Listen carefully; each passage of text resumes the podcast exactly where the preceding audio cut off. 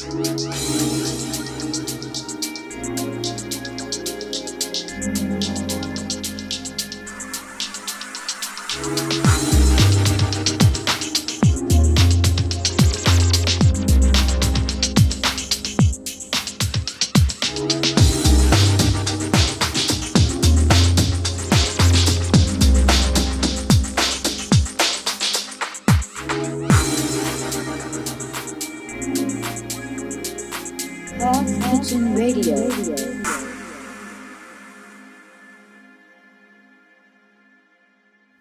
こんにちは、ハースの倉沢ことです。ハースの西山萌です。今回はハースキッチンラジオの番組の趣旨について簡単に説明したいと思います。はい。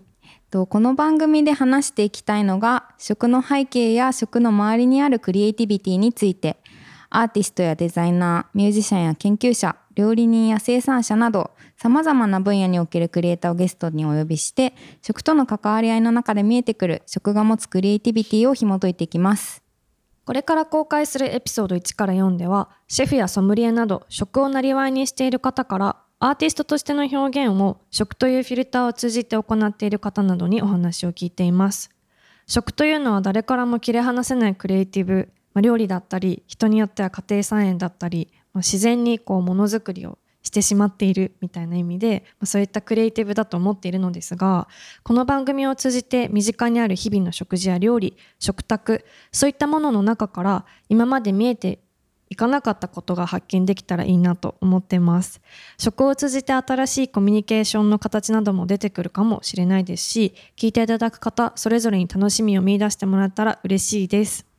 はい。まあ、なんか結論ありきとかではなくて続けていく中でいろんな考え方だったり食との関わり方が見えてくると面白いなと思ってます。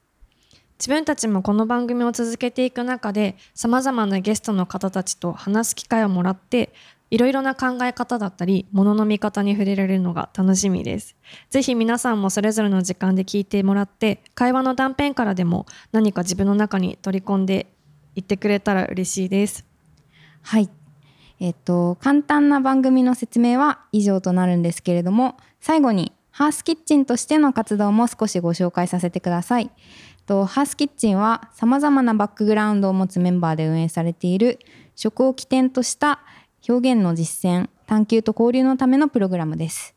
食の持つ起源、まあ、食卓を囲んで会話することの楽しさであったり大切さを今一度確認するということというテーマで肩書きやフィールドの奥にとどまらないさまざまな皆さんを、まえっと、巻き込みながらイベントなどの企画や運営を行っています。去年は渋谷のパルコでマーケットトークショーディナーを複合させたイベントを開催しましたインスタグラムアカウントハースキッチンでは農家さんの一日を追っていくハースキッチン IG テイクオーバーなども不定期で行っていますのでこちらもぜひフォローしてみてください。コメントなどもお待ちしております。では皆さんハースキッチンラジオを楽しんでください。それでは。それでは